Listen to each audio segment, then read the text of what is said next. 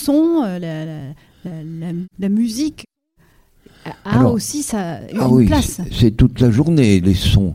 Mais c'est surtout au moment où le soleil baisse. Et ça commence par un concert de grenouilles, de rainettes plutôt. Des rainettes arboricoles qui sont par millions dans la canopée. Ensuite, le temps passe et vous avez des cris d'animaux que je- moi je peux pas hein, identifier parce que c'est pas mon métier, mais je les admire. Des singes, des, des AEA, des damans, des trucs comme ça. Et puis à mesure que le temps passe, c'est de plus en plus les oiseaux. Et un peu avant que le jour se lève, c'est un concert d'oiseaux formidable. L'aube, c'est- ce que les Anglais appellent down chorus. C'est Très peu silencieux finalement. Ah bah, Ah, ça c'est pas ne l'est pas du silencieux. tout. Pas du tout. Il n'y a aucun moment non. où c'est silencieux. Ça à gêne l'heure- pas, l'heure hein. la plus chaude, à 14h, 15h. Oui. Hmm. Euh, de cette, de cette expérience-là, est-ce que vous avez cherché après dans vos créations, Gilles Clément, à, je sais pas, est-ce que ça a pu avoir un impact sur vos créations? Là, on ne peut évidemment pas copier Non. une richesse de diversité sous nos climats comme on peut la trouver sous des climats tropicaux. Mais on peut quand même bien prendre en note le fait que des tas d'espèces vivent entre elles, entre la strate herbacée et les plus hauts arbres. Mais on a besoin des deux dans notre zone, dans nos zones climatiques. La- la- le maximum d'espèces existe en tant qu'héliophiles, il leur faut de la lumière. Donc c'est plutôt dans les strates herbacées. Et quand une- dans une forêt il y a une clairière, là on a beaucoup de choses, vraiment. Quand il y a un volis, un chablis, quelque chose qui fait que des arbres sont tombés, on voit tout à coup arriver énormément d'espèces qui sont complémentaires à celles qui existent déjà. Mais ça ne rejoint pas la, beauté et la qualité évidemment d'une forêt primaire euh, sous les tropiques, hein, c'est sûr. Mais euh, juste, euh, juste rajouter quelque chose. Je ne sais pas si on pourra se passer des chants des oiseaux, qui malheureusement diminuent énormément puisqu'ils disparaissent. Et il y a quand même des humains hein, qui se sont lancés dans l'opération. Vous savez qu'il y a des concours d'oiseaux qui existent depuis très longtemps à Abbeville, mais il y a aussi deux qui font un spectacle qui s'appelle les chanteurs d'oiseaux. Et c'est extrêmement intéressant de les écouter. Ils sont dans des zones climatiques euh, qui sont les, nôtres, tempérées, Ils connaissent tous les oiseaux qui, sont là, plus ou moins sédentaires, évidemment ceux qui migrent aussi. Ils arrivent à discuter avec eux. Et ça, c'est très touchant, c'est c'est merveilleux. hein. Vous les connaissez peut-être, vous avez entendu. Oui, voilà. oui, oui. Bon, moi j'ai eu la chance de les. Ils sont venus aussi chez moi et bon, c'était extraordinaire, oui. Mm. Et les oiseaux euh, sont venus discuter avec eux. hein. Donc tout ça fait partie d'un monde qu'on a mis de côté et c'est dommage. hein. On devrait y reprêter beaucoup d'attention. Je voudrais dire un mot encore sur l'exploration de ces forêts.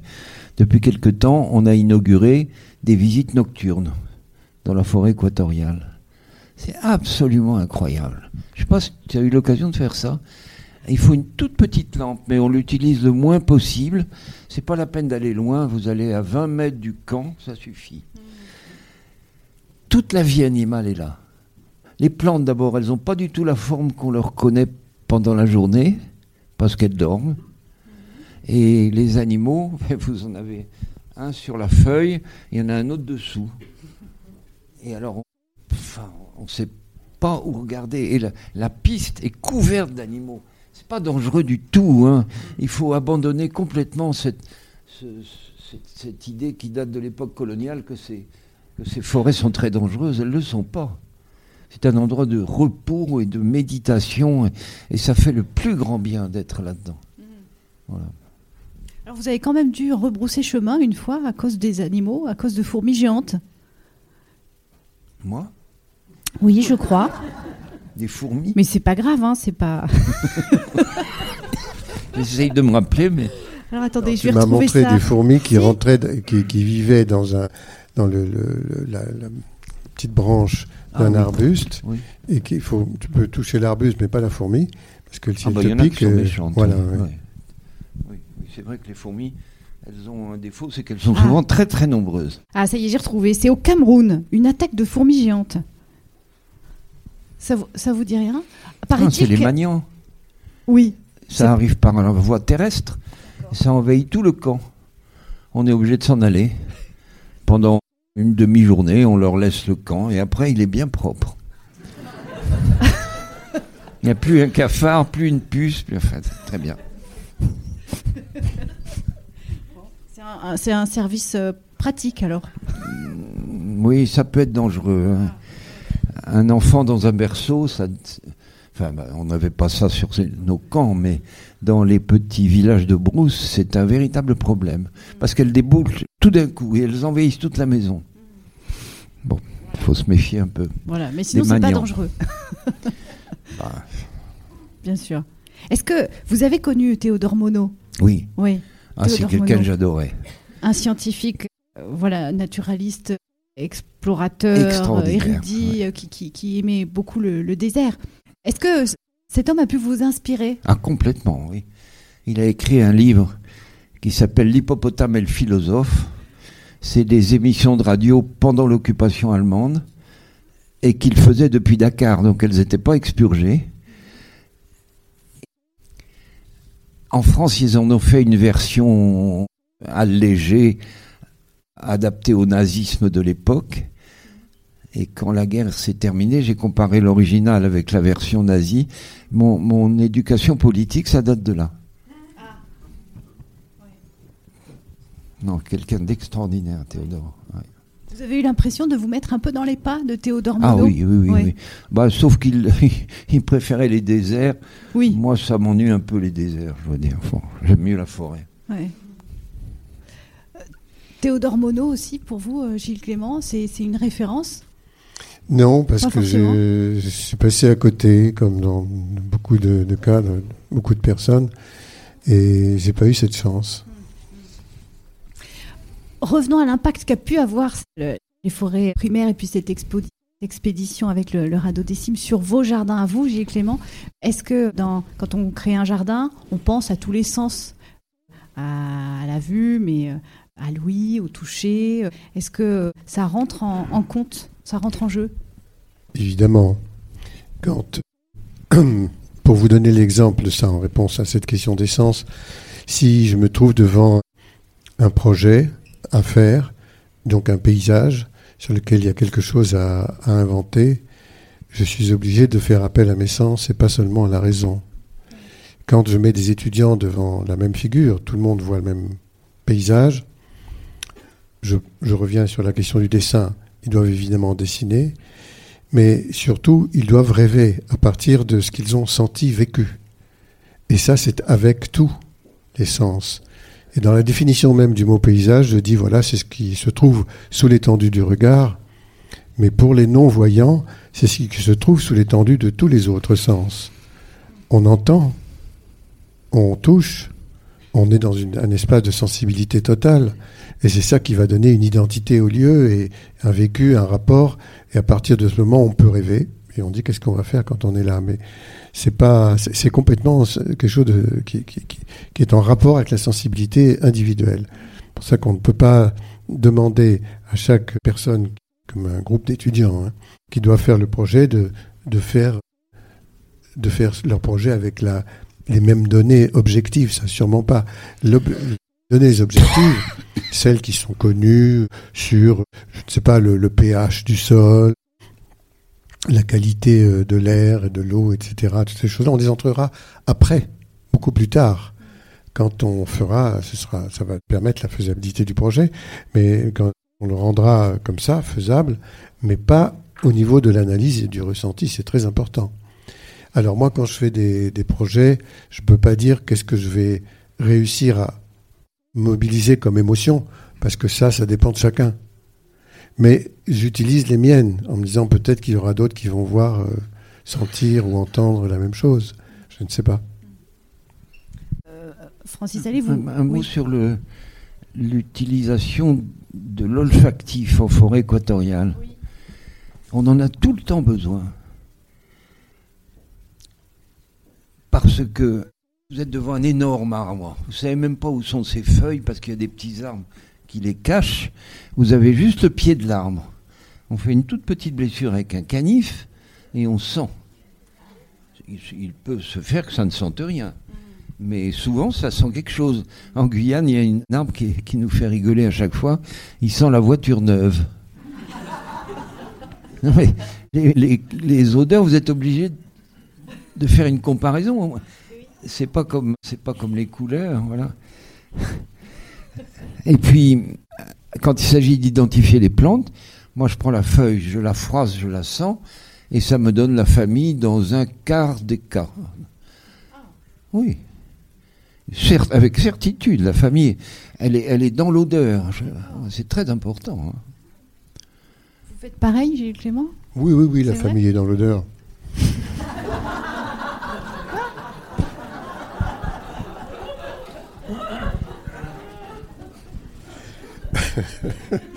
non, mais c'est vrai que ça, ça- ça joue un rôle très important. Hmm. On va parler de votre projet de forêt, euh, de forêt euh, en Europe du, en Europe L'Ouest. de l'Ouest. Avec ce projet de forêt euh, primaire, où, où en, est- où en êtes-vous? Est-ce que ça Écoutez, on est assez optimiste. Ouais. parce que le gouvernement joue le jeu. Il nous a, on voulait faire le choix entre, c'est transfrontalier, hein, c'est entre la France et un pays voisin. Nous, on voulait faire le choix entre les Ardennes françaises et les Ardennes belges, ou entre les Vosges du Nord et la Rhénanie-Palatinat du côté allemand. Et le gouvernement nous a dit que ça serait mieux de prendre les deux et de et de les mettre en compétition. Ah non, ça c'est parti, hein, c'est bien. Alors l'objectif à travers cette, cette forêt euh, Ben, primaire, bah, c'est comme disait Gilles Clément, c'est de rien faire. Non, c'est de faire, une- enfin, c'est de laisser faire laisser une forêt faire. primaire. Oui. C'est ça l'objectif. Oui. L'objectif n'est pas de ne rien faire. ça, c'est la technique. et, et il a raison. C'est très dur d'obtenir des gens de ne rien faire. Les, les forestiers, par exemple, ils sont horrifiés à l'idée de ne rien faire parce qu'ils sont persuadés que c'est leur action qui maintient la forêt en vie. Dans les écoles forestières, on vous dit une forêt que vous n'exploitez pas, elle va s'étouffer et mourir. Il y a une, un débauche d'anthropocentrisme là-dedans, c'est incroyable. Mais attendez, ça me fait marrer parce que il y a des forêts sur la planète depuis le Dévonien, 530 millions d'années. Comment vivaient-elles sans nous? Mais pourtant, a- apparemment, elles vivaient très bien. Et d'après les collègues qui étudient les fossiles, c'était les plus belles forêts qu'il y ait jamais eu. Ça, ce discours, il, il est encore dans les écoles euh, forestières. Mais oui, mais oui. Ouais. Ah, Je le constate régulièrement. Oui. Et et- et il y a même des, des stagiaires qui viennent d'Afrique, bien sûr. Rentrer chez eux, bah, ils exploitent. Oui. Puisque sinon, ils craignent que la forêt ne meure. ouais, ouais, ouais. Oui, Donc là, le projet, c'est, ça représente 70 000 hectares. 70 000 hectares. Voilà. Je dis que c'est gigantesque, mais c'est pas vrai. C'est un carré de 26 km de côté. C'est-à-dire, si vous faites le tour, ça fait un petit peu plus de 100 km. Ça veut simplement dire que les surfaces qui ont été concédées à l'écologie jusqu'à présent étaient beaucoup trop petites. Voilà, si on veut faire quelque chose qui tienne la route, il faut une surface comme ça. Et je précise que 70 000 hectares, je le considère comme un minimum.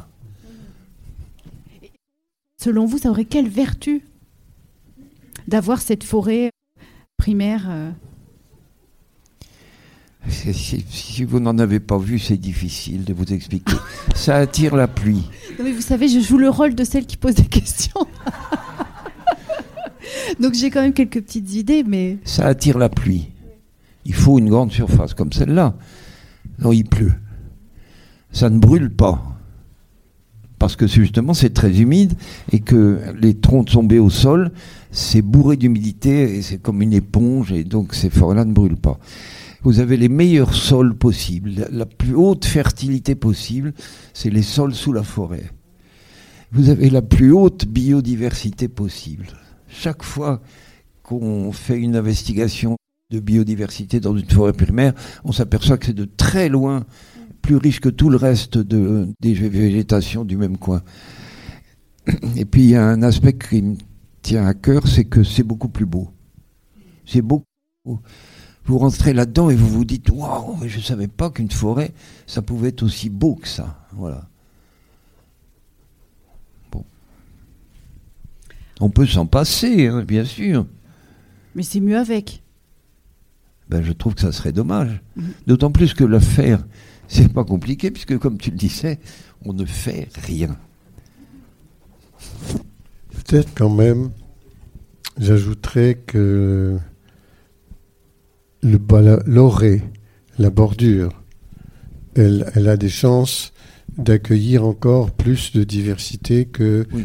la partie qui est la plus à l'ombre parce que les espèces sciaphiles chez nous ne sont pas très très nombreuses et on n'a pas comme sous les tropiques autant de diversité perchée, même s'il y en a. Et l'orée, alors plus il y a de, de- de lisières, plus on a vraiment euh, une diversité importante. Quoi. Du- autour, de la, autour de la parcelle, il y aura une zone tampon, buffer zone pour les Anglais. Ah, Parce qu'on ne peut pas imaginer la forêt primaire juste à côté d'un champ cultivé. Et puis il va y avoir des pare-feux aussi. Ah, sur les pare-feux, on a une idée que je m'intéresserais d'avoir ton opinion. Les pare-feux jusqu'à présent, c'est des sols totalement nus et on retire le moindre brin d'herbe pour que ça brûle pas. Et là, on va choisir une option tout à fait différente. On va faire cadeau de ces terrains-là à des maraîchers. À charge pour eux de faire du maraîchage là-dessus. Eh ben, quand je vois le travail des maraîchers, je suis bien persuadé que le feu passera pas. les légumes ne brûlent pas. Ah.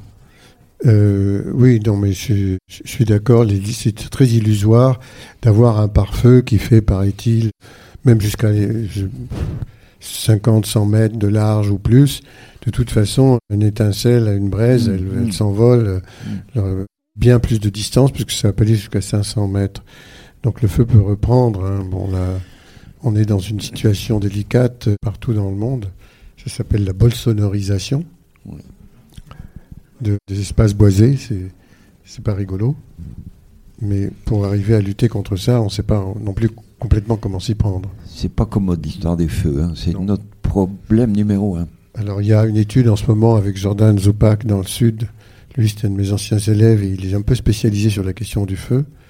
Avec la, la gestion des espaces que l'on peut faire, on revient sur les petits feux d'hiver autrefois, on est dans le Var, mais pour éviter les feux, les vrais feux. Ah oui. Mais ça suffit pas, quoi. Là, ils sont en plein en train de rechercher, hein, parce que on n'a pas les climats d'il y a 50 ou 100 ans. Donc, euh, c'est- difficile. hein. C'est un projet ambitieux et, et légèrement utopique parce que sept siècles, on ne sait pas comment sera le climat de la région. Dans cinq siècles, par exemple, on ne sait même pas s'il y aura encore l'Europe, ni même s'il y aura encore la France. Mais c'est pas une raison pour pas essayer. Voilà. On suivra avec attention. Alors, on aurait pu parler aussi de l'agroforesterie ou, ou de, des éco-terroristes, etc. Mais peut-être que ça va venir de la salle. Je vais donner la parole au public qui va poser des questions ou faire part de ses remarques. Ah bah, euh, je veux juste, puisque c'est... Oui. On me, quand on me demande de, euh, est-ce que vous êtes paysagiste, euh, jardinier, je dis oui, oui, je préfère dire jardinier parce que le jardinier il fait des paysages aussi, mais il peut le faire, il le fait pratiquement qu'avec le vivant, tandis que le paysagiste peut faire ça avec du béton, etc. Mais depuis le mois de juin dernier, je dis que je suis terroriste. Je ne savais pas, hein. c'est un peu prétentieux, je reconnais, mais c'est comme ça qu'on est décrit, puisque tout ce qui est Ouais. tout ce qui fait peur à ceux qui, qui ont les grandes entreprises, les transnationales, pour changer de mode de vie, donc de consommation, donc de modèle économique, de, de- etc. Ça, c'est- ça fait vraiment, c'est ça qui fait peur. hein. Ceux qui tuent, on s'en fout, on les met en prison, on les tue aussi. Mais ceux qui font, qui font perdre le bien, l'argent, là, euh, ça marche pas. Donc, nous sommes des terroristes. Je suis obligé de me décrire comme ça maintenant. Tu savais pas? On est deux. On est deux. deux, on est deux. On sera peut-être plusieurs. Merci. On va.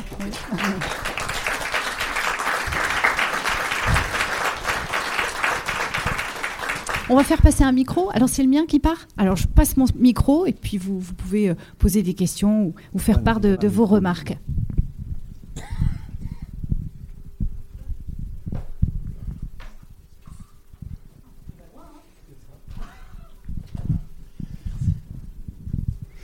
Oui, bonjour tout le monde. C'est pas une question que je voudrais poser, c'est un témoignage que je voudrais apporter. Euh, il existe une association qui s'appelle Biloba qui, qui va, enfin, qui organise chaque année avec des enseignants un programme pédagogique qui s'appelle Des racines pour grandir. Ah oui, ah oui. Oui, oui. Francis Allais Oui, connaît, entendu connaît parler. un peu. Bah, ça va se passer cette année le- sur le regroupement pédagogique de Saint-Bonnet-Prorcival, vers euh, Rochefort, là-bas, sur, sur trois communes, Verny, Norière et Saint-Bonnet. Et les enfants ont commencé dès, la rentrée scolaire à grimper dans les arbres. Alors, pas, uniquement grimper dans les arbres, avec cette association, qui est une association d'éducation à l'environnement par la grimpe d'arbres. Voilà, donc quand on emmène, on s'est enfin, alors c'est moi je monte plus dans les arbres, malheureusement, mais les jeunes salariés qui sont là, qui sont éducateurs en grimpe d'arbres, c'est un métier aujourd'hui. Ça fait déjà la quatrième année qu'ils organisent ça, et pendant toute l'année scolaire, les enfants, tous les mois, une journée par mois, quel que soit le temps, ça c'est très important, quel que soit le temps, même s'il pleut, même s'il neige, ils vont en forêt.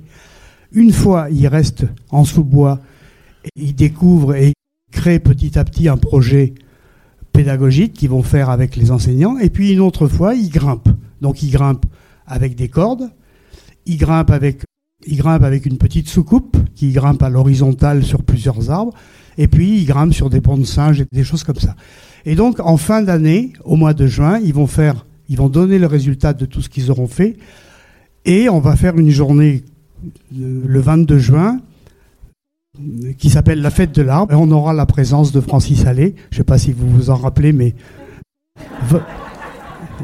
on a vu, euh, un de vos euh, agents qui, nous, a bien confirmé que vous veniez. Il y aura également, voilà, c'est le 22 juin. Et donc, ce qui veut dire que les, des enfants, pendant toute une année, vont être confrontés à cet émerveillement qui est la rencontre avec des arbres, de grimper dans des arbres, de, se, de faire un pas de côté, si j'ose dire, pour voir la, la nature autrement. Et ça fait euh, plusieurs années que ça existe. Voilà. Merci. Super, je voudrais, je voudrais vous dire que je suis très proche des grimpeurs et lagueurs. Et je trouve ces gens parfaitement bien dans leur peau. Je pense que ça leur donne un exercice physique régulier, mais plus que ça, la proximité avec les arbres, ils sont épanouis, je le vois, oui. Je trouve que c'est une très bonne école. Bah très bien. Encore mieux.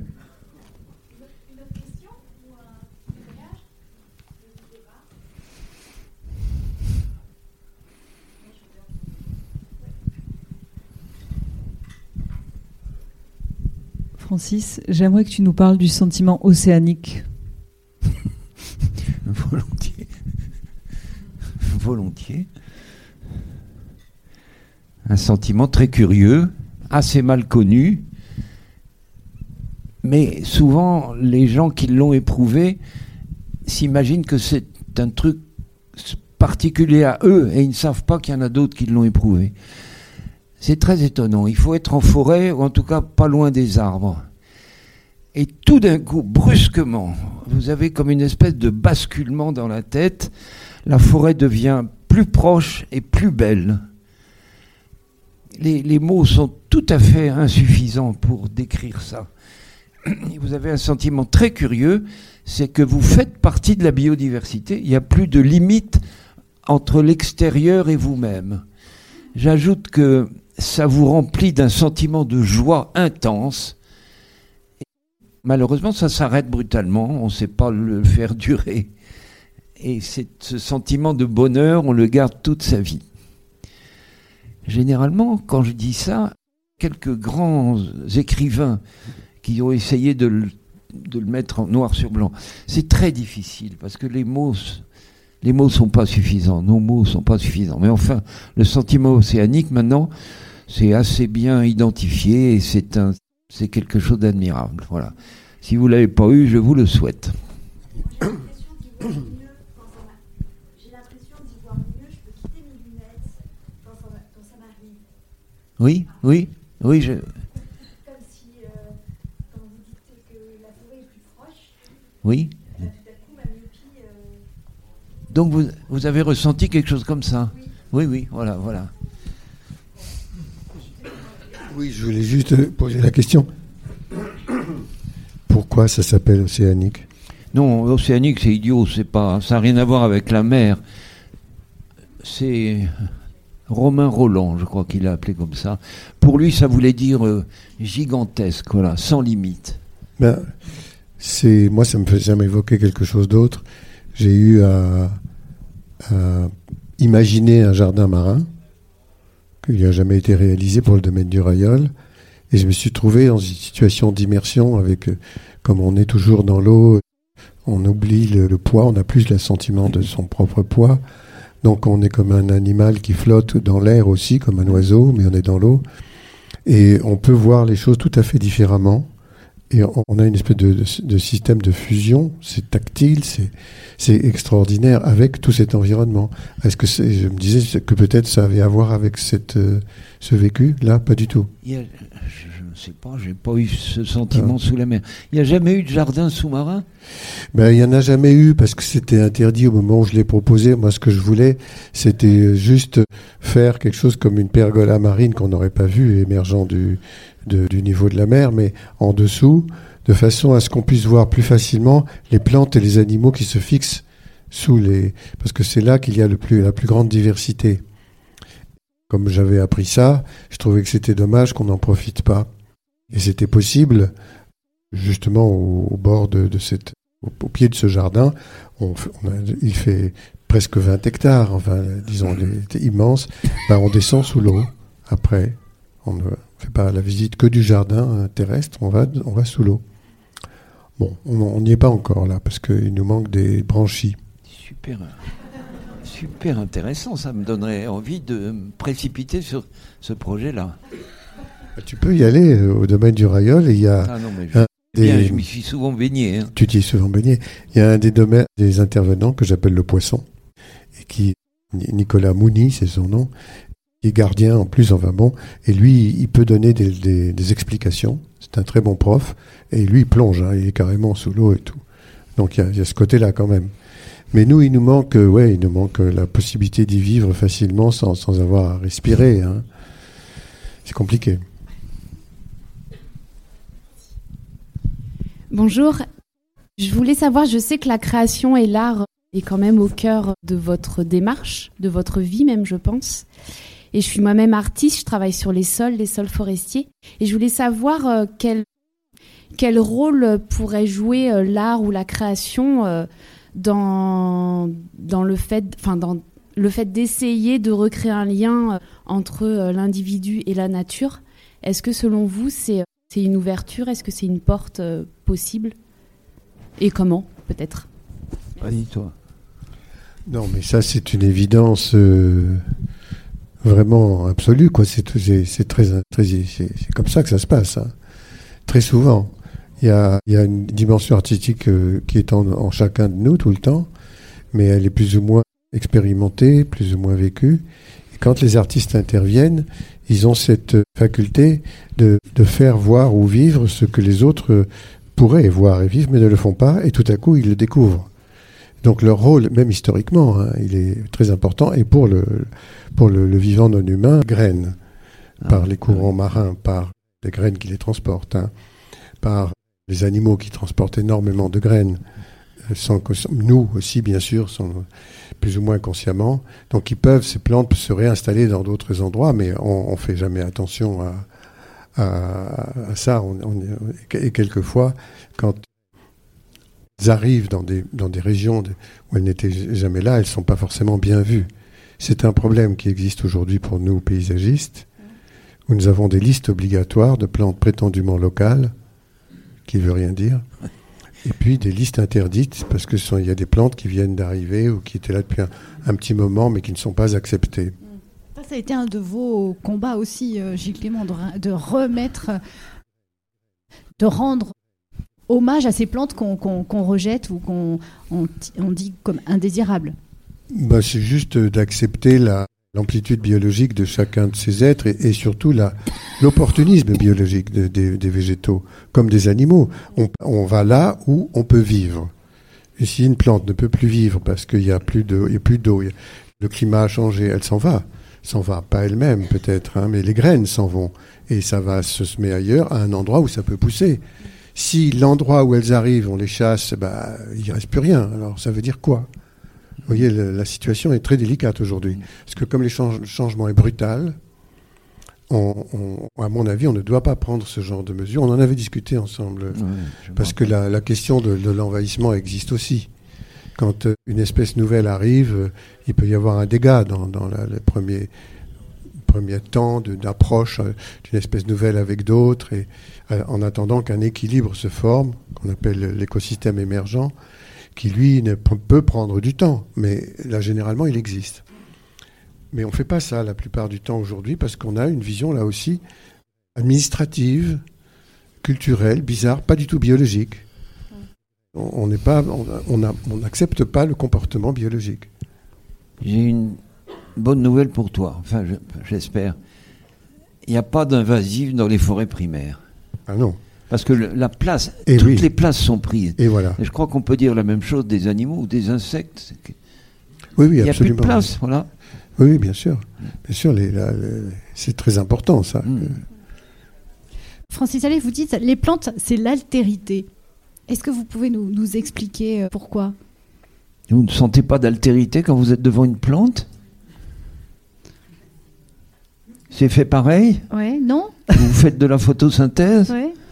Non, non, c'est complètement différent. Regardez, les animaux, et nous en particulier, on fait des excréments. Les plantes n'en font pas. C'est un- c'est une parcelle d'altérité, ça. Nous, on peut s'enfuir ou se cacher. Les, plantes, elles peuvent pas. Il faut tout repenser. C'est un mode de vie. C'est de la vie dans les deux cas.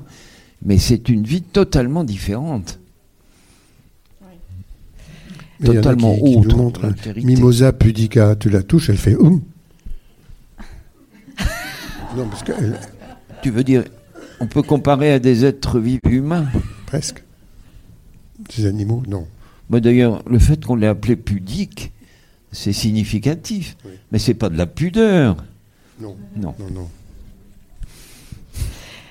Est-ce qu'on parle de, de la nature et des arbres en ville? On fait une petite parenthèse euh, Si là-dessus? Alors, Gay, mais on verra, peut-être vous aurez des choses, des, des quelques espoirs à nourrir. Est-ce que, selon vous, il y a des villes ou, ou des pays qui sont plus exemplaires que d'autres quand même dans l'intégration de la nature et des arbres en ville? Oui, je Oui. dirais Berlin, Oui. Washington. Voilà. Dans ces villes-là, les espaces verts ont été créés avant qu'on construise. Et donc on n'a pas ces phénomènes idiots d'arbres plantés trop, près des façades quand ils sont petits. Et quand ils sont grands, ben, les, branches rentrent dans les fenêtres, dont on est obligé de les tailler. C'est beaucoup plus astucieux de commencer par le végétal, une ville. Il y a quelques villes dans le monde qui sont comme ça. Je voudrais dire aussi qu'une ville qui n'a pas d'arbres, j'en j'en ai vu quelques-unes dans ma vie, ah, c'est vraiment une image de l'enfer. Gilles Clément, selon vous, il y a des pays ou des villes où la nature, où les arbres sont, sont mieux intégrés, ont plus leur place? J'arrive pas à donner. des- je pense à Berlin, oui, effectivement. Oui. C'est.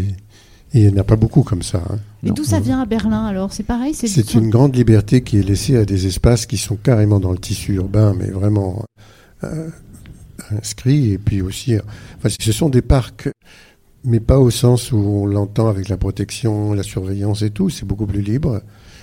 Et je ne sais pas d'ailleurs exactement comment c'est né cette histoire, mais ça, euh, très intéressant d'aller là-bas. Il y a un espace de, un sentiment de liberté Oui. et qui vient de cette présence-là, ça joue sur le, le- le comportement humain. hein. Très fortement. C'est une ville agréable. sur la santé physique et, Sur la et- santé, et mentale bien des, habitants. Oui. Il y en a peut-être d'autres comme ça dans le monde, mais j'en connais pas beaucoup. hein. Moi, j'en connais pas. J'ai pas assez voyagé. Mon bilan carbone est pourtant pas très bonne. Oui. On en trouverait peut-être quelques-unes, mais il faudrait. C'est Faudrait- pas évident. C'est pas évident. Non. Parce qu'aujourd'hui, on, on- on a beaucoup d'exemples où dans les villes, on, on abat les arbres parce qu'ils sont euh, jugés malades ou dangereux. ou- Jugé malade. Alors moi, je vais les voir. Je savais bien que ça allait vous agacer. Non, mais on me dit il était malade. Moi, je vais le voir. Il était pas malade du tout.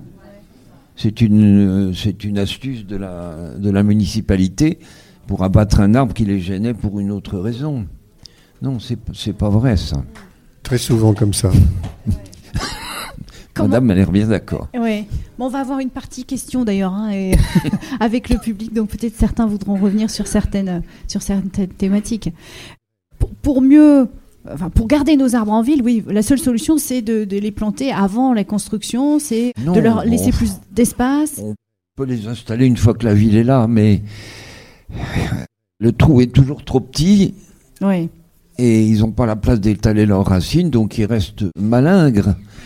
Et puis c'est bourré de tuyaux, de canalisations, de parpaings. De... Oh non, la vie d'un arbre en ville, c'est très désagréable. D'ailleurs, leur durée de vie, elle est, elle est Faible. faible. Ouais. Il y a peu de vieux arbres dans, dans les villes. Si, à Genève. Mais dans un parc, pas, pas Ah oui. vraiment dans la ville. voilà. Ouais. Oui, arbres dans la ville. Il y aurait, il y aurait beaucoup à dire maintenant sur le désir de planter, mais c'est pas forcément planter qui serait la meilleure solution, c'est ne rien faire. C'est mal vu, ne rien faire. Et comme je le dis toujours à les jeunes avec qui je travaille, si vous ne faites rien, c'est dans le métier qui nous concerne, vous êtes utile à tous. Puisque si vous ne faites rien, vous faites une friche qui se transforme en friche armée, qui protège des jeunes arbres, ça va faire une forêt, il suffit d'attendre une quarantaine d'années, mais même des, des 10, 14 ans, 15 ans, on a déjà un préboisement intéressant. Or aujourd'hui, on s'aperçoit que les, les végétaux qui sont achetés dans des pépinières où ils ont élevé des plantes grandes pour faire chic et tout, et impressionner, vivent beaucoup moins bien, beaucoup moins facilement que ceux qui, sont issus de graines ou de jeunes plants tout petits, et qui finissent par s'ins- s'installer beaucoup mieux avec leur système racinaire et finalement dépasser et vivre plus sainement que ceux qu'on a plantés qui étaient déjà grands. Ce serait probablement ce qu'il vaut mieux faire aujourd'hui dans les projets de reboisement. C'est majoritairement ne pas faire grand-chose. hein. Mais ça veut dire la- laisser un espace suffisamment large et étendu pour que la végétation en diversité s'y installe. Ça, tout le monde euh, n'accepte pas ça. Maintenant, il y a, une autre option que moi j'ai découvert par des ateliers que j'ai pu faire à Lecce, dans le sud de l'Italie, avec un groupe. euh, c'était à la Manifatture Knos. C'est un endroit qui était abandonné, repris par un collectif avec des actions culturelles. Et il y avait un hectare d'asphalte qui est toujours là. hein. Mais on a décidé d'en faire un jardin. Et on a fait des. C'était un ancien parking, on a fait des trous pour planter les, les buissons, les arbres, les arbustes. Mais- Alors je vais recevoir les photos bientôt parce que ça a évolué depuis. Et on me dit que c'est génial. C'est beaucoup, beaucoup mieux que tout ce qui vit dans l'espace naturel autour à cause de la sécheresse. Le système racinaire est protégé de la dessiccation par l'asphalte qui reste. C'est pas un conseil de dire asphaltez votre jardin. hein. C'est pas, c'est pas ça. Mais c'est c'est la réalité. C'est ce qui se passe en ce moment. On est dans une situation très délicate. Alors j'attends, j'attends de recevoir ces photos. Ça me fait plaisir ce que tu dis là parce que j'essaye de convaincre les gens à Montpellier où j'habite de ne pas planter, mais de semer. C'est beaucoup moins cher d'abord. Et ensuite, quand vous achetez un plant, 80 cm ou 1 mètre, les racines latérales sont coupées. Sinon, il faudrait trimballer un truc très, très volumineux. Eh bien, l'arbre qui a perdu ses racines latérales, il ne s'en remet jamais. Voilà. Tandis qu'une graine, elle développe tout le système racinaire complet, y compris les plus fines, qui sont finalement les plus importantes. Voilà. Semer encore- et pas planter. Alors quand j'entends dire qu'il faut planter des milliards d'arbres, ça me fait froid dans le dos parce qu'ils vont presque tous mourir. Je vois de quoi vous voulez faire. Juste rajouter quelque chose sur la, la- la question de la graine, qui est de toute façon déjà un être métis, parce qu'il y y a deux êtres qui ont fabriqué. Il y a un mâle et une femelle en général. Donc c'est un hybride, c'est une hybridation, c'est pas du tout un clone. Or dans de très nombreuses pépinières, il y a clonage. Mais vraiment, hein. J'ai vu pour, pour arriver à faire des arbres qui sont tous pareils, dans l'alignement parfait et tout. Mais ça, c'est une vision architecturale qui n'a rien à voir avec la biologie. La question du, de ce que j'appelle le métissage, disons l'hybride, c'est qu'il va y avoir parmi toutes ces, plantes qui naissent, des plantes qui, elles, ont... Ah il faut que je te pose une question quoi, après, après euh, euh, au sujet de ça. qui ont reçu des messages par leurs parents, on va dire, et qui s'en servent pour vivre avec plus de facilité que les parents eux-mêmes.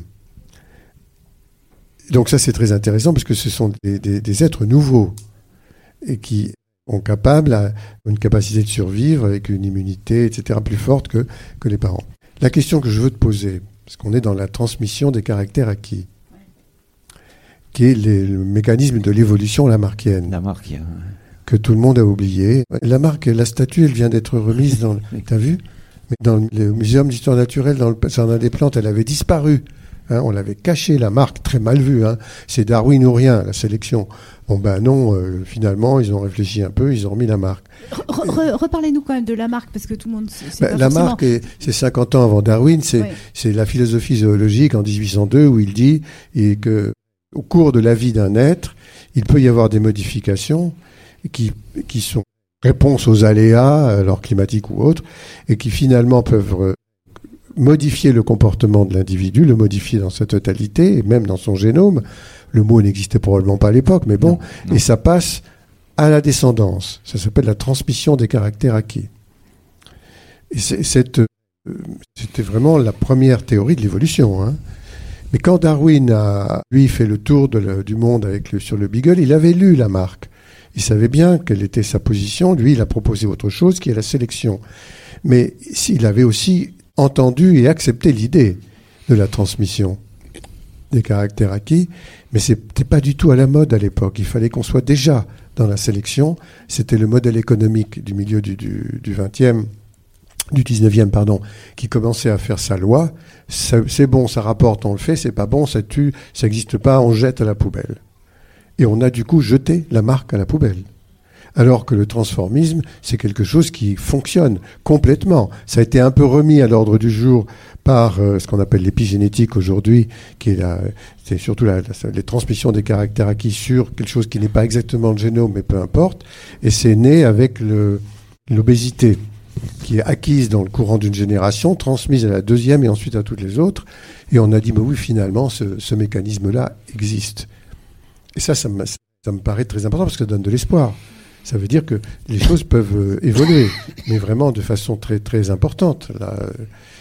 Et alors donc la question que je voulais te poser, c'est entre Vavilov et Lysenko, parce que tu en, c'est le- Oui. dans le bouquin là. Vavilov, vraiment, lui, il avait dit quelque chose qui serait vraiment, faudrait l'écouter aujourd'hui, mais absolument, complètement. Il était contre la monoculture. hein. Il avait bien vu le trésor, la richesse de ce que pouvait être la polyculture, la diversité en soi, quoi. Mais en avance de tout le monde. Ça fait un moment. Là-dessus, il est viré à la poubelle parce que ça marchait pas avec euh, euh, le, le- le- le dictateur de l'époque, euh, Staline. ouais. Staline. Et il a mis Lysenko à la place. Et Lysenko, tu, je sais pas si c'est, tu le déclares comme quelqu'un qui, qui aborde la, la question du, du transmission des caractères acquis. Oui, oui, oui, oui. Si tu reçois suffisamment d'années d'enseignement marxiste, tu vas devenir marxiste et tes enfants le seront aussi. Ah, c'était le lysenkisme, d'accord, c'est ça. Le lysenkisme, c'est ça. Ah, Non, mais attends, il y a un domaine où Et ça c'est culturel, hein, c'est pas il y, biologique. il y a un domaine où la marque refait surface, Oui. c'est l'enseignement. Ah, Un enseignant, il acquiert une nouvelle idée. Eh bien, j'espère qu'il prend le- soin de le transmettre à ses élèves. Ça, c'est vraiment la transmission des caractères acquis. Mais c'est pas génétique, bien sûr. voilà, c'est pas génétique, c'est pas biologique. Dans la proposition de Lamarck, c'était biologique. Mais je suis d'accord avec toi qu'il y a de plus en plus d'exemples qu'on ne peut traiter que par les idées de la marque. Ça ne met pas en question l'évolution selon Darwin. non, non, les deux, les deux sont. Oui, les Voilà. deux. les- oui, voilà. Pourquoi euh, vous considérez euh, Nikolai Vavilov comme un, un, un héros, comme, euh, comme un de vos maîtres? Ah, sans aucun doute. oui. Parce qu'il a parcouru le monde entier à la recherche de, des ancêtres des plantes utiles et cultivées en Russie à l'époque. Et son but, c'était qu'il n'y ait plus jamais de famine en Russie. Voilà, et, très très bien marché. C'est un personnage étonnant. D'ailleurs, on a maintenant des instituts Vavilov en France, avec des jardins Vavilov. Non, c'est un personnage étonnant, mais ça marchait tellement bien pour lui que Staline l'a mis en tôle, Hmm. et c'est particulièrement cynique de l'avoir fait mourir de faim dans sa Mm. prison. dégueulasse. On parle du radeau des cimes. Radeau alors que vous connaissez Francis Allais aussi, puisque vous y êtes rendu. Vous le disiez, euh, c'est votre première vraie rencontre euh, tout- à Oui, tous les deux. vrai. Pardon. Comment? Non, je m'adresse Oui. à vous, j'ai Oui, oui, d'accord.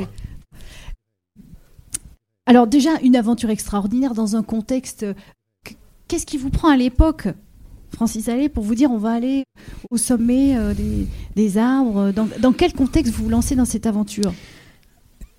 Un jeune scientifique américain, Terry Irwin, qui démontre que l'essentiel de la bio... Il était entomologiste, lui. hein. Il démontre que l'essentiel des insectes sont dans la canopée. Il n'a pas monté.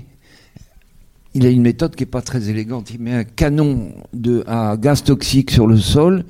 Le gaz toxique monte dans la canopée et il recueille, recueille sur des, des draps blancs tout ce qui veut bien tomber.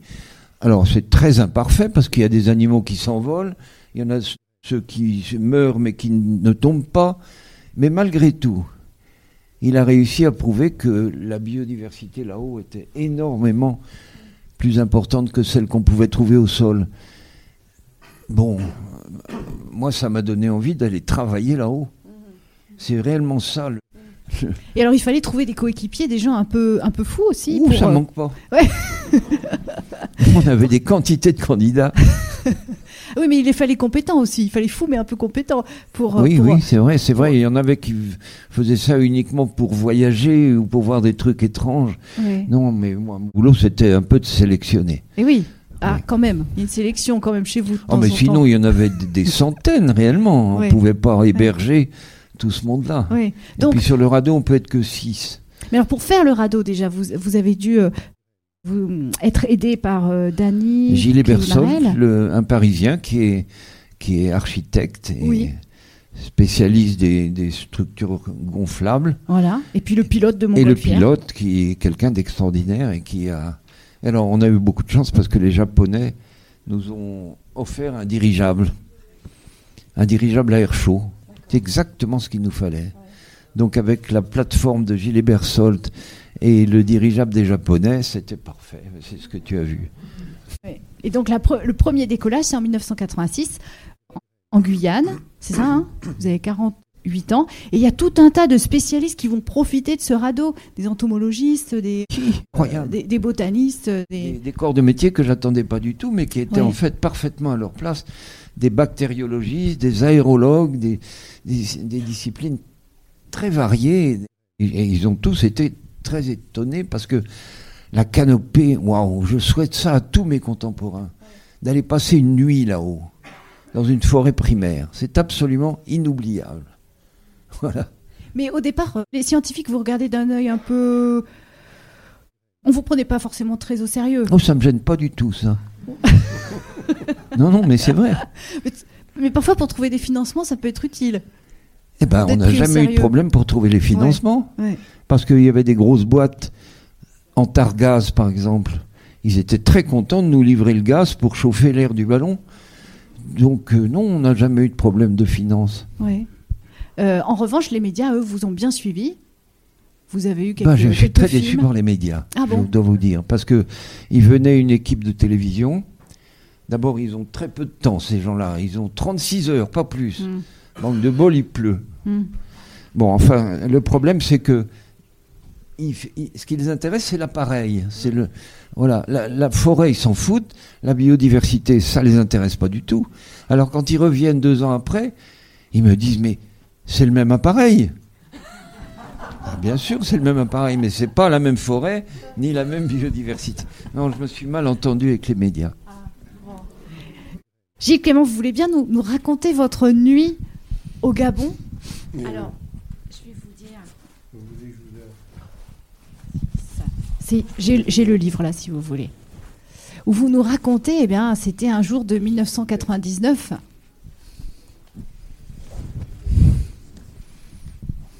Où vous allez faire l'expérience. Ah, Du radeau des cimes. ça. Oui, Oui, oui, je l'ai écrit pour toi. Dans ce livre, il y a plusieurs témoignages, dont, dont celui de, de Gilles Clément. Avant que je vous lise, justement, je- juste vous dire qu'est-ce que j'ai fait comme mission entomologique Alors j'étais sur un...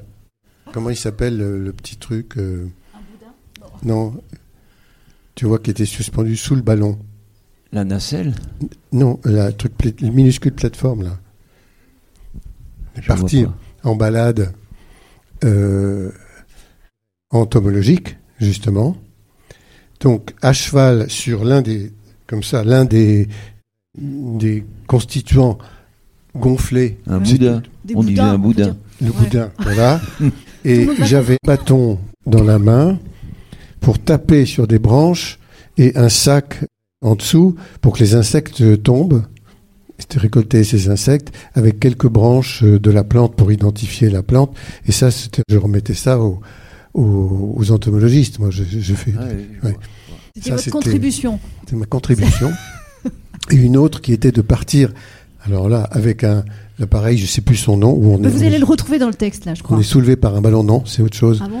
Et, et on est porté juste avec un câble qu'on l'on la suit, bulle des cimes. la bulle des cimes, Ouais. où là j'ai failli me perdre. Bon, mais ça, c'était- enfin bon, c'était trop grands souvenirs. Alors je vous lis le truc. Euh, Parce que tout de suite, on va être dans l'ambiance. un jour de 99, Francis Allais me dit Dans deux mois, je pars en mission au Gabon. Si tu veux, tu viens. Alors là, j'ai tout arrêté, annulé mes rendez-vous et je suis parti. Super. J'avais quelques connaissances en entomologie j'ai pu me rendre utile auprès de deux entomologistes qui étaient sur la mission. Le camp était au cœur de la forêt des abeilles, dans la forêt primaire du Gabon. J'y suis resté dix jours. C'était merveilleux. La première nuit sur le radeau a été fantastique. D'abord, il faut se hisser à 50 mètres. hein. C'est pas évident. hein. C'est fantastique. Avec une corde, cela demande des efforts car nous sommes chargés. Pour dormir, on installe une sorte de matelas sur une poutre gonflable. Il y avait un étudiant avec moi. Comme il y avait beaucoup de nuages, je n'ai pas vu beaucoup d'étoiles pendant la nuit, mais ce qui m'a captivé, c'est la musique de la forêt, les cris des singes, les insectes, les oiseaux. On entendait aussi des éléphants passer dans le sous-bois tout en bas. J'écoutais leurs conversations à eux. Je sentais l'intensité de la vie. J'étais en immersion merveilleuse et heureuse. Au milieu de la nuit, il y a eu un orage. Je vous dire que c'était sérieux. hein.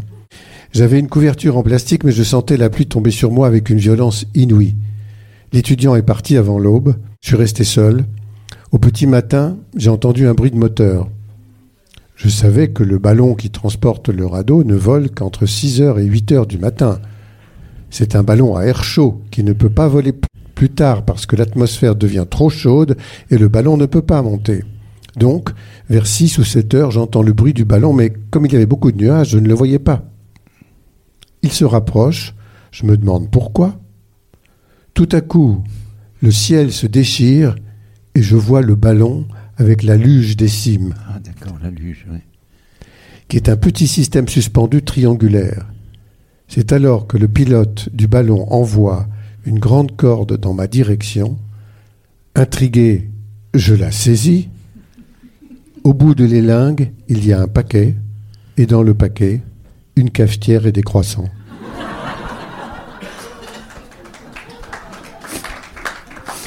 C'était un rêve, hein. Non, c'est pas un rêve, hein, c'était la réalité, mais je j'y croyais pas. Un petit déjeuner de rêve, donc, dans un radeau posé à la cime des arbres sur un océan de verdure, c'est pour moi un moment inoubliable. Cette expérience a éclairé mon regard sur la nature. Cela n'a pas changé parce que je savais déjà qu'il fallait préserver les écosystèmes, ce savoir acquis par les plantes et les animaux au cours de milliers d'années et des relations qu'ils avaient entre eux. Une forêt primaire, c'est forcément quelque chose d'équilibré je n'en avais jamais vu. J'étais dans un émerveillement permanent. J'ai eu la chance de parcourir la canopée d'une autre façon, avec un filin tendu sur près d'un kilomètre. C'était l'autre expérience. Ah. On peut passer d'un arbre à l'autre porté par un petit ballon, la bulle des cimes. Il faut s'accrocher et se décrocher au fur et à mesure qu'on avance sur le câble en veillant à ne pas s'envoler. J'étais à la recherche d'insectes. C'était si extraordinaire que j'ai passé beaucoup plus de temps que prévu. J'avais un talkie-walkie pour appeler le camp, mais je n'ai pas appelé. Ils étaient très inquiets. Le soir, les scientifiques exposaient le sujet de leurs recherches. Souvent, ils terminaient leur conférence en disant avec modestie Finalement, on ne sait rien. Je suis convaincu qu'il reste beaucoup de choses à découvrir tout le temps, pas seulement dans la forêt primaire, même dans le jardin qu'on croit connaître, je ne cesse de m'étonner. Le végétal m'émerveille toujours, il est d'une puissance totale, il est capable de fabriquer sa nourriture à partir de l'énergie solaire, hein, ils sont autotrophes les végétaux. Les animaux n'en sont pas capables. Nous, les humains, au bout de la chaîne, nous sommes dans l'illusion de la maîtrise totale, mais nous sommes incompétents. Notre nourriture, il faut aller la prendre, nous sommes des prédateurs. Ça, c'était le texte que je t'avais donné. Oui, merci. Et donc une expérience vraiment inoubliable pour vous. Ah oui, Oui. oui, oui. Oui, oui, complètement. Alors, euh, je- j'ai pas pu refaire une seconde à Madagascar, mais j'ai pu participer avec l'équipe au démontage Ah oui. du radeau des cimes, et c'est dans un très bel endroit aussi. Et, euh, voilà. Bon. Qu'est-ce que ces forêts ont de plus que les autres Pourquoi cet émerveillement Que les nôtres Oui. Vous rigolez ou quoi Attendez. Ouais, non, mais. Pourquoi ce choc Parce que Gilles Clément, vous Non, avez voyagé aussi beaucoup. euh, Mais, mais oui, mais vous pouvez pas. Et je suis retourné en Guyane. euh, Enfin, je suis retourné. Je suis allé pour la première fois en Guyane. Il n'y a pas très longtemps. Il va y avoir 7-8 ans. Je voulais rester dans la forêt. Mais vraiment, quoi. Parce que, parce qu'on voit les animaux, on voit beaucoup d'animaux quelquefois. Bon, certains qui nous inquiètent un peu. On les entend. Il y a la musique, il y a, le parfum, il y a le, les couleurs. Tout le temps, c'est quelque chose de prodigieux. Donc euh, non, c'est extrêmement diversifié à tout niveau. On n'est pas du tout dans une euh, des séries arborescentes d'une seule espèce, comme on peut le voir dans les forêts. Tu le dis d'ailleurs dans ton livre. euh, Dans, c'est, c'est, Ça n'a rien à voir. ça n'a rien à voir. Parce que c'est pas des, c'est pas des forêts plantées, c'est des, c'est des, c'est, c'est venu seul. Et c'est, c'est magnifique. Et quand on apprend en plus qu'il y a peut-être des humains, des animaux humains, qui viennent, qui sont venus, qui continuent à faire une petite intervention qu'on ne voit absolument pas, c'est la chakra, ça s'appelle, c'est-à-dire finalement un jardin, sauf que bon ben il n'y a aucune destruction, il n'y a aucun dégât, il y a juste une petite cohabitation entre les humains et cet ensemble complexe sans qu'il y ait de destruction, c'est magnifique. Est-ce qu'on est capable de faire ça, nous? On a l'impression qu'il y a un côté très enivrant dans ces espaces-là. Enivrant? Enivrant. Il y a plusieurs manières d'obtenir ça. mais non, mais je vois ce que vous voulez dire. Effectivement, on, on perd le contact avec la réalité quotidienne. Oui. Je sais pas comment vous décrire une forêt primaire. Si, il faut l'avoir vue pour y croire. Alors déjà, on peut, péné- on peut faire du vélo dessous. Alors, c'est très sombre. Donc, il y a très peu de plantes au sol. Si vous êtes dans les tropiques, les arbres qui tombent pourrissent très vite.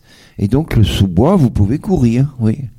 C'est une Ça m'est arrivé de faire du vélo dessous quand on a un vélo. Voilà. Oui, oui. Oh, et les sons, euh, la, la- la- la- la musique a Alors, aussi sa, une Ah oui, place. c'est- toute la journée les sons. Mais c'est surtout au moment où le soleil baisse. Et ça commence par un concert de grenouilles, de rainettes plutôt. Des rainettes arboricoles qui sont par millions dans la canopée. Ensuite, le temps passe et vous avez des cris d'animaux que moi je peux pas hein, identifier parce que c'est pas mon métier, mais je les admire.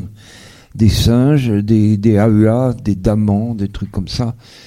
Et puis à mesure que le temps passe, c'est de plus en plus les oiseaux. Et un peu avant que le jour se lève, c'est un concert d'oiseaux formidable. L'aube, c'est- ce que les Anglais appellent down chorus.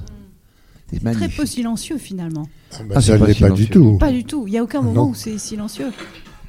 Ça gêne l'heure pas, l'heure hein. la plus chaude, à 14h, 15h. Oui. Hmm.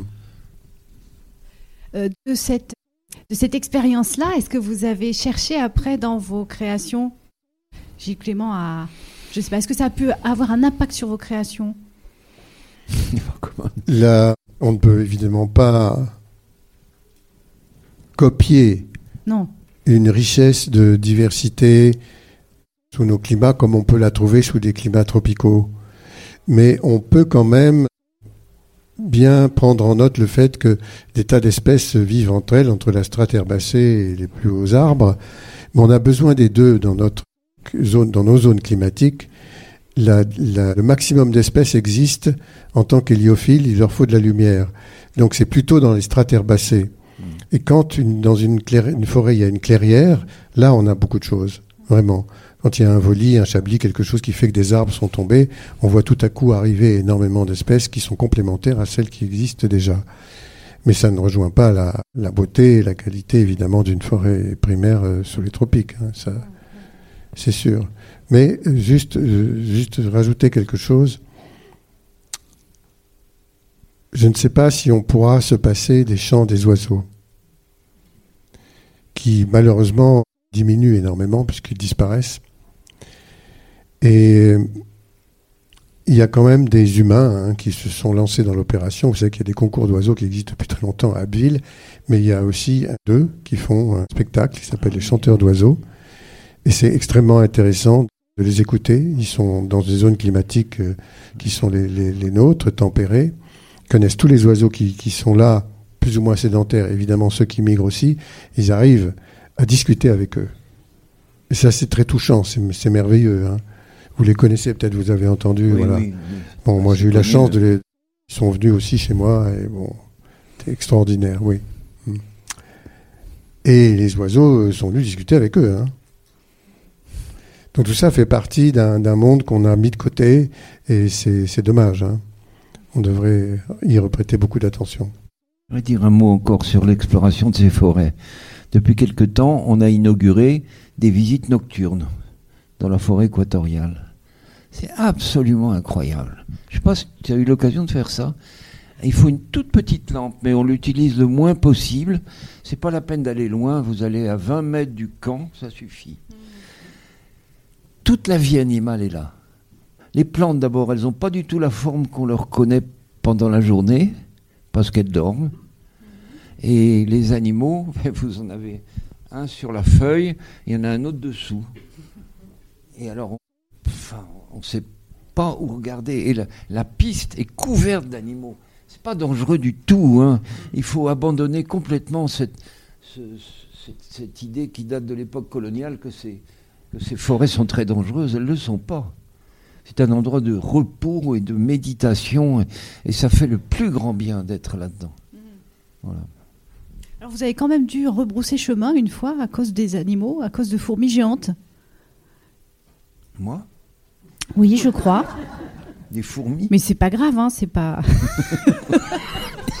j'essaye de me rappeler, mais Alors attendez, Alors, je tu vais m'as retrouver montré ça. des fourmis qui Si. rentraient, qui, qui vivaient dans un dans le, le- le- la, la petite branche Ah d'un arbuste Oui. et qu'il faut tu peux toucher l'arbuste mais pas la fourmi parce que si Ah elle bah, te pique, euh, méchantes. voilà. ouais. Oui, c'est vrai que les fourmis, elles ont un défaut, c'est qu'elles sont Ah. souvent très très nombreuses. Ah, ça y est, j'ai retrouvé. C'est au Cameroun, une attaque de fourmis géantes.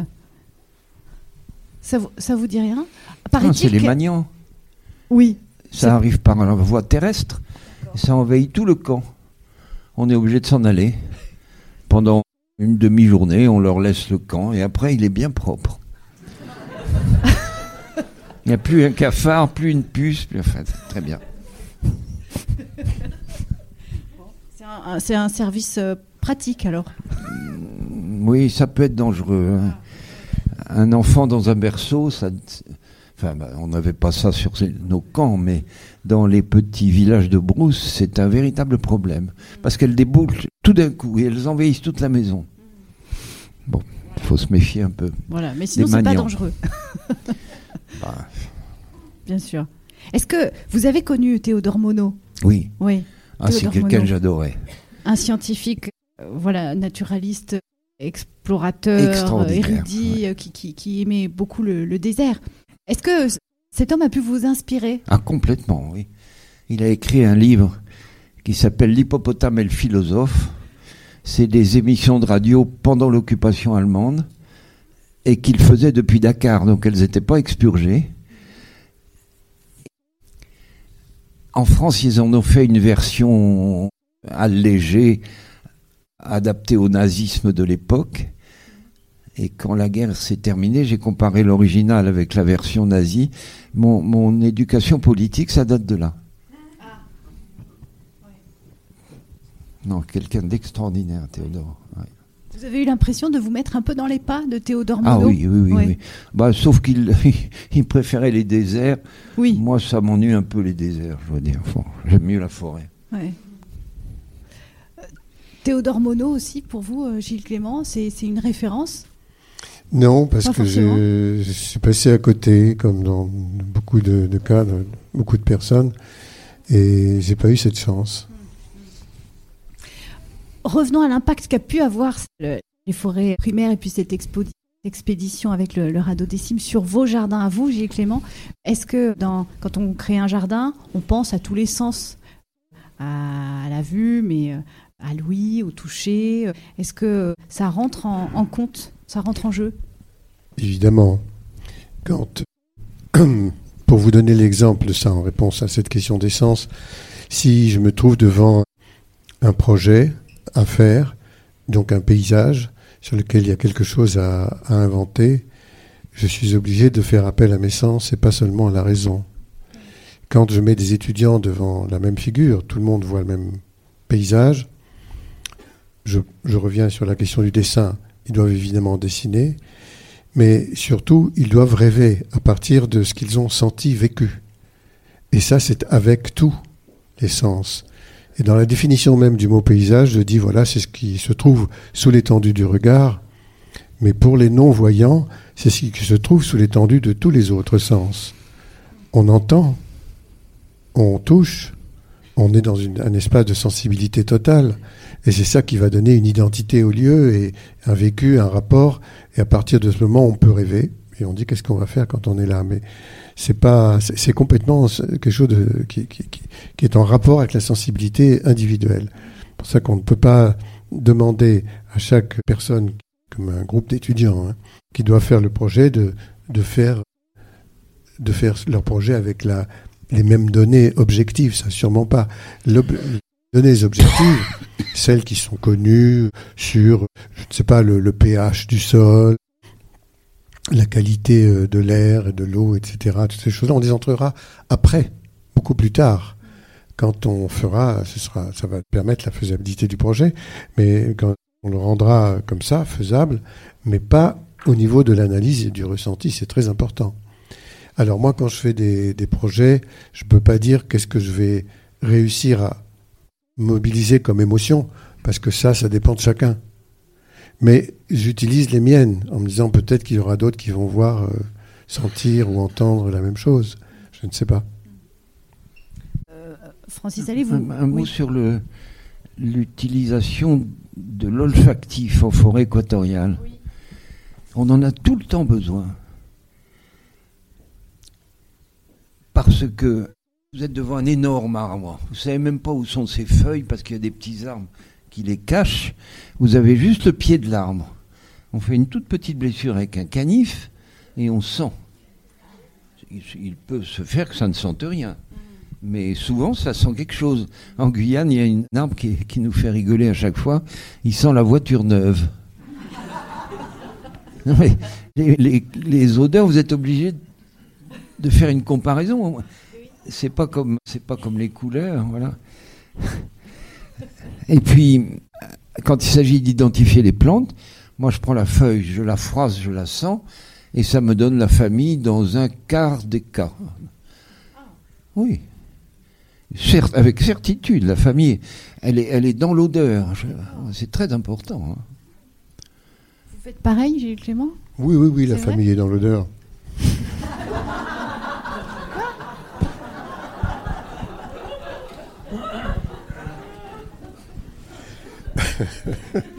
non, mais c'est vrai que ça, ça- ça joue un rôle très important.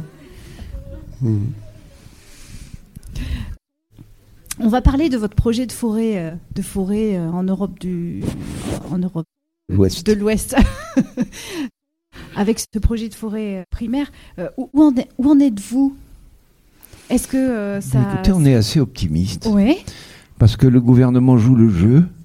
Il nous a, on, nous, on voulait faire le choix entre, c'est transfrontalier, hein, c'est entre la France et un pays voisin. Nous, on voulait faire le choix entre les Ardennes françaises et les Ardennes belges, ou entre les Vosges du Nord et la Rhénanie-Palatinat du côté allemand. Et le gouvernement nous a dit que ça serait mieux de prendre les deux et de et de les mettre en compétition. Ah non, ça c'est parti, hein, c'est bien. Alors l'objectif à travers cette, cette forêt euh, Ben, primaire, bah, c'est comme disait Gilles Clément, c'est de rien faire. Non, c'est de faire, une- enfin, c'est de laisser faire De laisser une forêt faire. primaire. Oui. C'est ça l'objectif. Oui. L'objectif n'est pas de ne rien faire. Ça, c'est la technique. et, et il a raison, c'est très dur d'obtenir des gens de ne rien faire. Les, les forestiers, par exemple, ils sont horrifiés à l'idée de ne rien faire parce qu'ils sont persuadés que c'est leur action qui maintient la forêt en vie. Dans les écoles forestières, on vous dit une forêt que vous n'exploitez pas, elle va s'étouffer et mourir. Il y a une un débauche d'anthropocentrisme là-dedans, c'est incroyable. Mais attendez, ça me fait marrer parce que il y a des forêts sur la planète depuis le Dévonien, 530 millions d'années. Comment vivaient-elles sans nous? Mais pourtant, a- apparemment, elles vivaient très bien. Et d'après les collègues qui étudient les fossiles, c'était les plus belles forêts qu'il y ait jamais eu. Ça, ce discours, il, il est encore dans les écoles euh, forestières. Mais oui, mais oui. Ouais. Ah, Je le constate régulièrement. Oui. Et il y a même des, des stagiaires qui viennent d'Afrique, bien sûr. Rentrer chez eux, bah, ils exploitent. Oui. Puisque sinon, ils craignent que la forêt ne meure. ouais, ouais, ouais.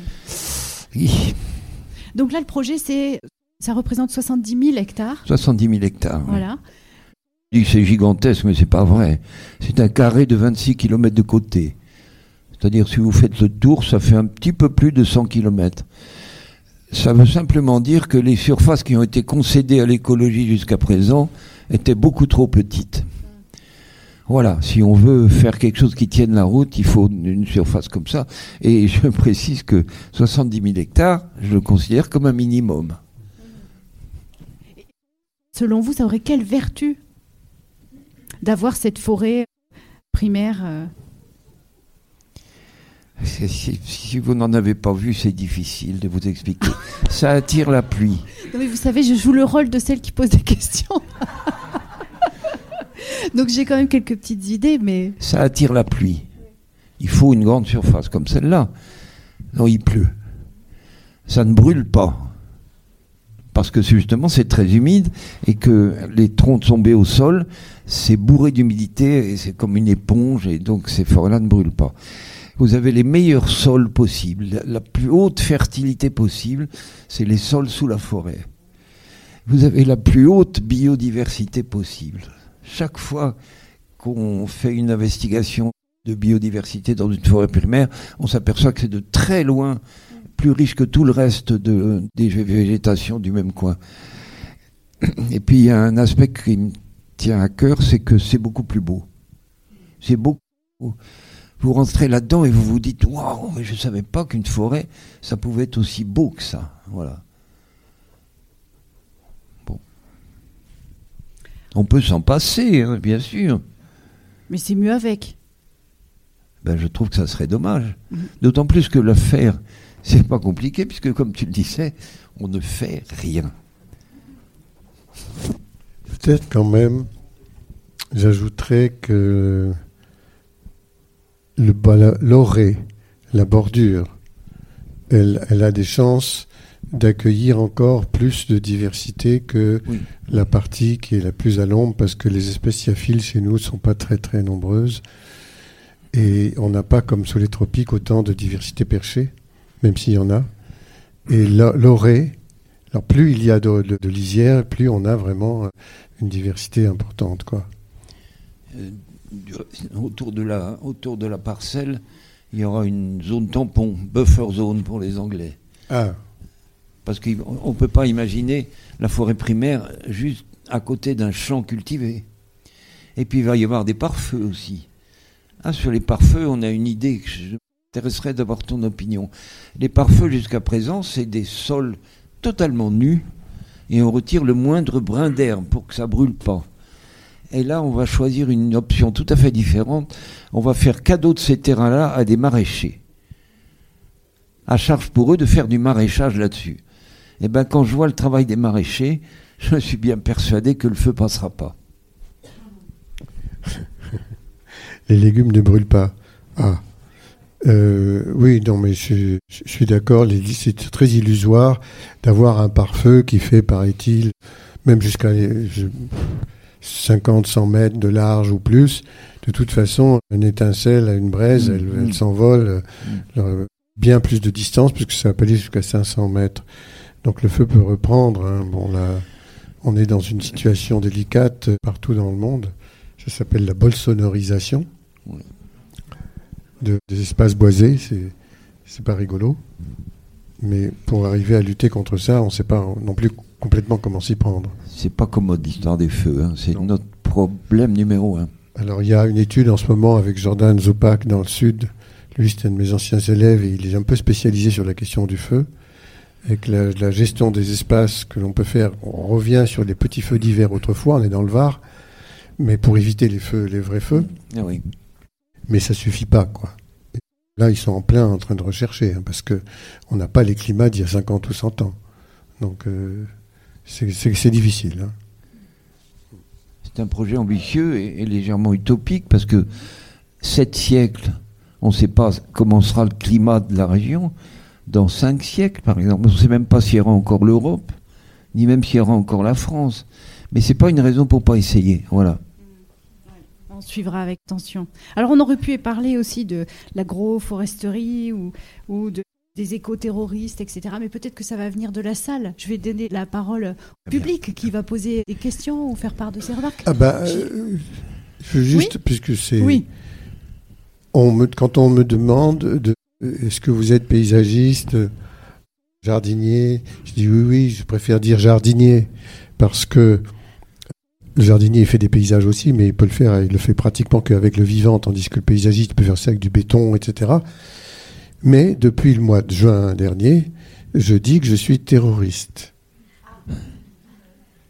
Je ne savais pas, hein. c'est un peu prétentieux, je reconnais, mais c'est comme ça qu'on est décrit, puisque tout ce qui est Ouais. tout ce qui fait peur à ceux qui, qui ont les grandes entreprises, les transnationales, pour changer de mode de vie, donc de consommation, donc de modèle économique, de, de- etc. Ça, c'est- ça fait vraiment, c'est ça qui fait peur. hein. Ceux qui tuent, on s'en fout, on les met en prison, on les tue aussi. Mais ceux qui font, qui font perdre le bien, l'argent, là, euh, ça marche pas. Donc, nous sommes des terroristes. Je suis obligé de me décrire comme ça maintenant. Tu savais pas? On est deux. On est Les deux. deux, on est deux. On sera peut-être plusieurs. Merci. On va.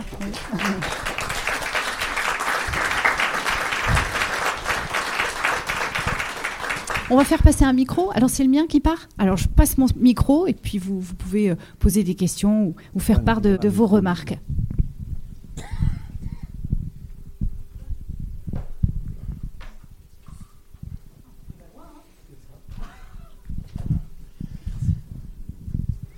Oui, bonjour tout le monde. C'est pas une question que je voudrais poser, c'est un témoignage que je voudrais apporter. Euh, il existe une association qui s'appelle Biloba qui, qui va, enfin, qui organise chaque année avec des enseignants un programme pédagogique qui s'appelle Des racines pour grandir. Ah oui, ah oui. Oui, oui. Francis euh, Allais Oui, connaît, un peu.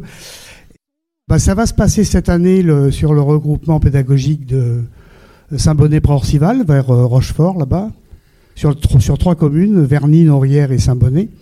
Et les enfants ont commencé dès, la rentrée scolaire à grimper dans les arbres. Alors, pas, uniquement grimper dans les arbres, avec cette association, qui est une association d'éducation à l'environnement par la grimpe d'arbres.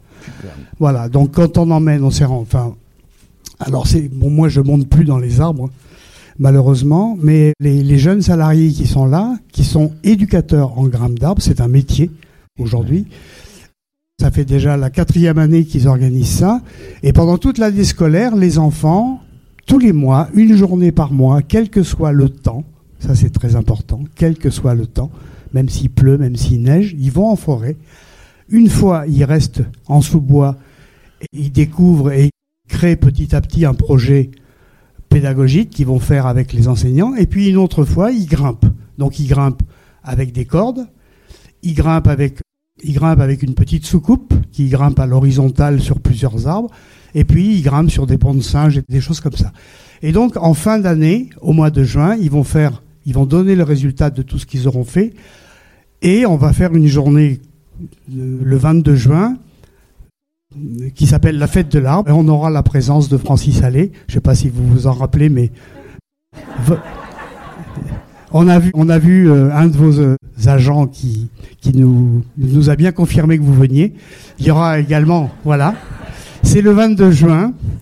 Et donc, ce qui veut dire que les, des enfants, pendant toute une année, vont être confrontés à cet émerveillement qui est la rencontre avec des arbres, de grimper dans des arbres, de, se, de faire un pas de côté, si je- si j'ose dire, pour voir la, la nature autrement. Et ça fait euh, plusieurs années que ça existe. Voilà. Merci. Super, je voudrais, je voudrais vous dire que je suis très proche des grimpeurs et lagueurs. Et je trouve ces gens parfaitement bien dans leur peau. Je pense que ça leur donne un exercice physique régulier, mais plus que ça, la proximité avec les arbres, ils sont épanouis, je le vois, oui. Je trouve que c'est une très bonne école. Ah bah très bien. Encore mieux.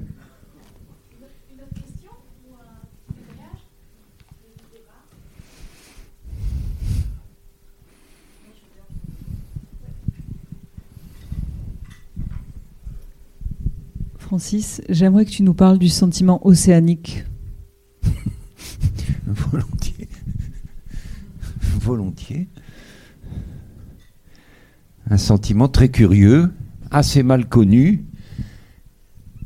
mais souvent les gens qui l'ont éprouvé s'imaginent que c'est un truc particulier à eux et ils ne savent pas qu'il y en a d'autres qui l'ont éprouvé. C'est très étonnant. Il faut être en forêt ou en tout cas pas loin des arbres. Et tout d'un coup, brusquement, vous avez comme une espèce de basculement dans la tête. La forêt devient plus proche et plus belle.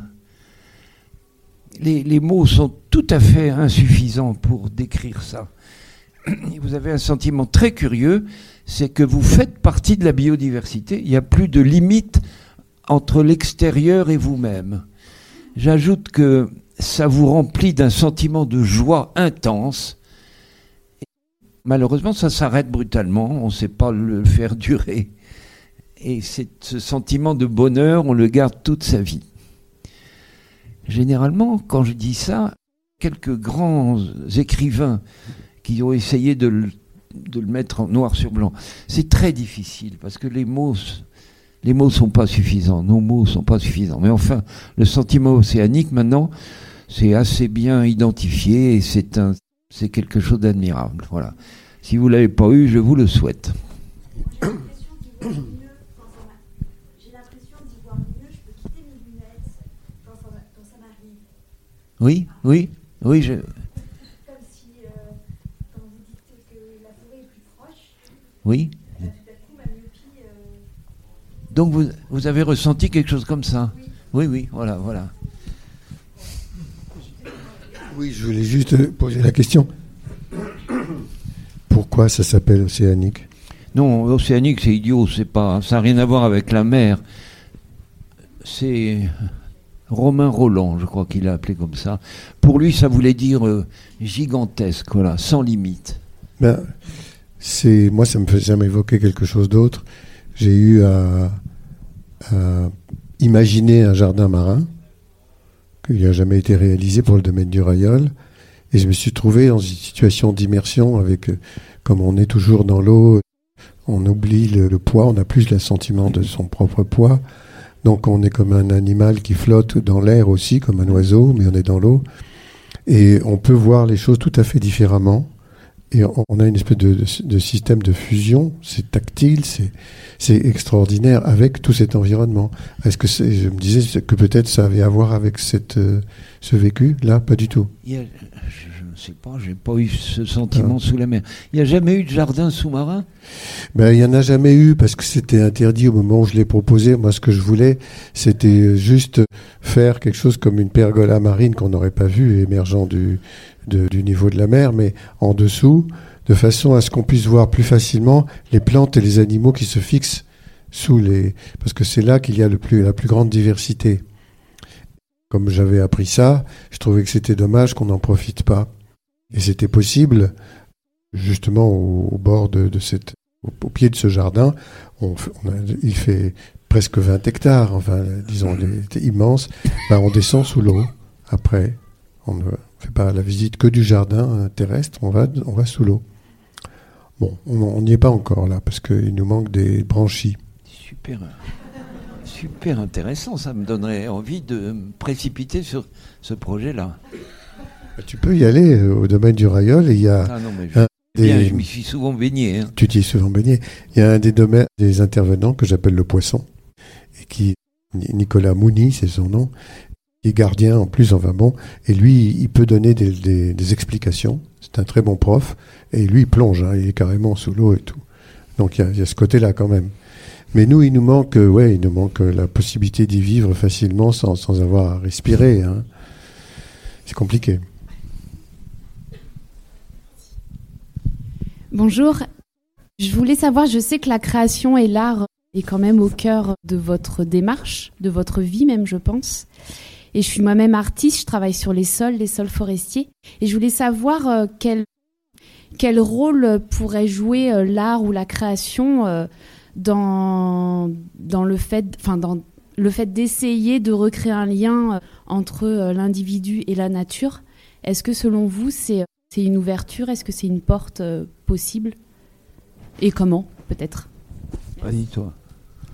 Non, mais ça, c'est une évidence euh, vraiment absolue, quoi. C'est tout- c'est c'est très, très c'est c'est comme ça que ça se passe. hein. Très souvent, il y a, il y a une dimension artistique euh, qui est en, en chacun de nous tout le temps, mais elle est plus ou moins expérimentée, plus ou moins vécue. Et quand les artistes interviennent, ils ont cette faculté de, de faire voir ou vivre ce que les autres euh, pourraient voir et vivre, mais ne le font pas, et tout à coup, ils le découvrent.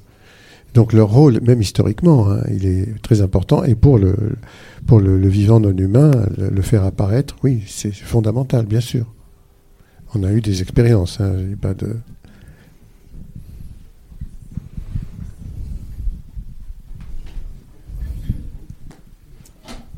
Bonsoir. J'ai une question qui tient au changement climatique. En tant que, que scientifique, comment êtes-vous euh, optimiste, pessimiste ou comment voyez-vous l'adaptation des, espèces végétales, des arbres, par rapport à la vitesse du changement que nous, nous vivons aujourd'hui? Et je voudrais dire que pour mon projet de forêt primaire qui va s'étaler sur plusieurs siècles, c'est une question essentielle. Si je reste optimiste, c'est parce que lorsque vous voyez des très vieux arbres qui ont des milliers d'années, le changement climatique pour eux c'est de la routine. Ils en ont vécu déjà plusieurs. Donc je ne crois pas qu'il faut s'inquiéter. Euh, Une chose qui n'est pas assez connue, c'est que dans un très grand arbre, les arbres que nous avons ici, il y a pas de problème, il y a plusieurs génomes, des centaines, des milliers, voire des centaines de milliers de génomes différents, tous de l'espèce considérée.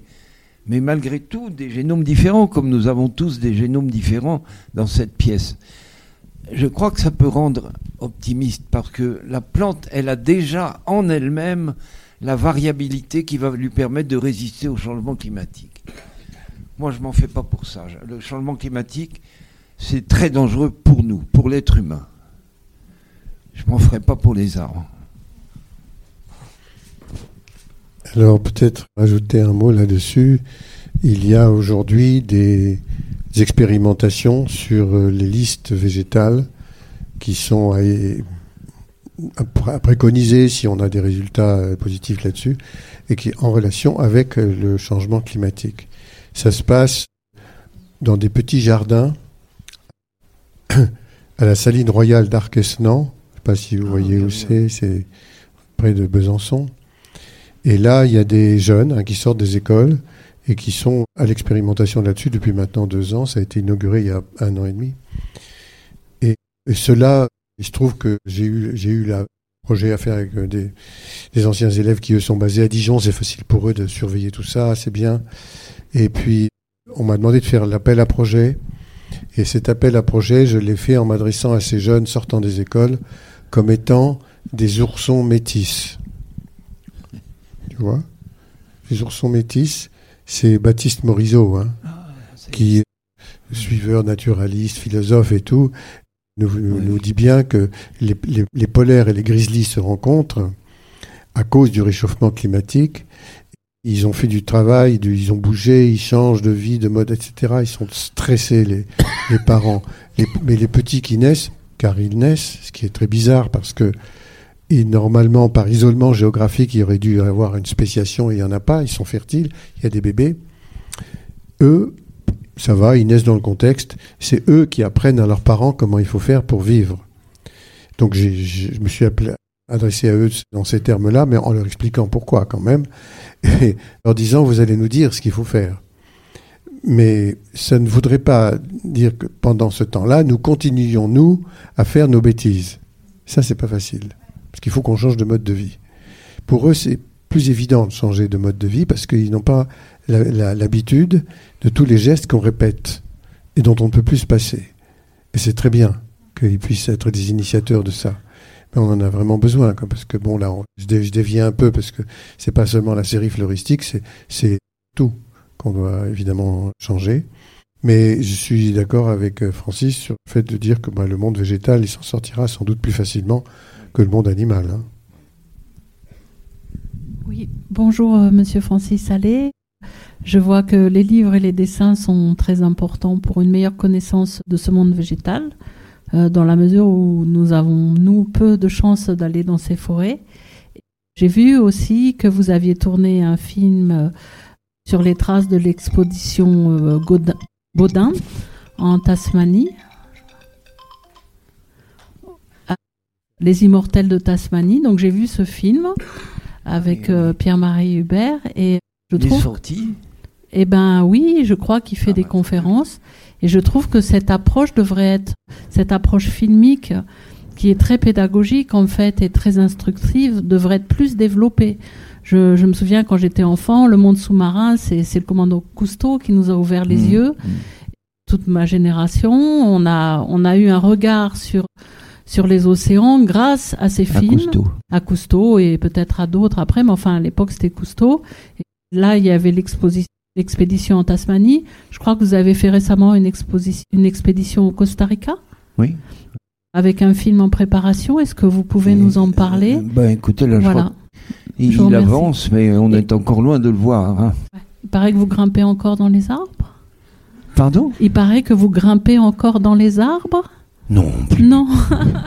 Ça, c'est du cinéma.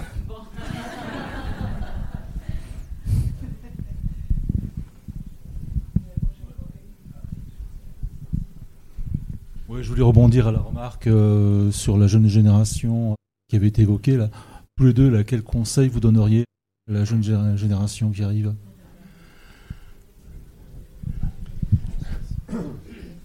Changer de mode de vie.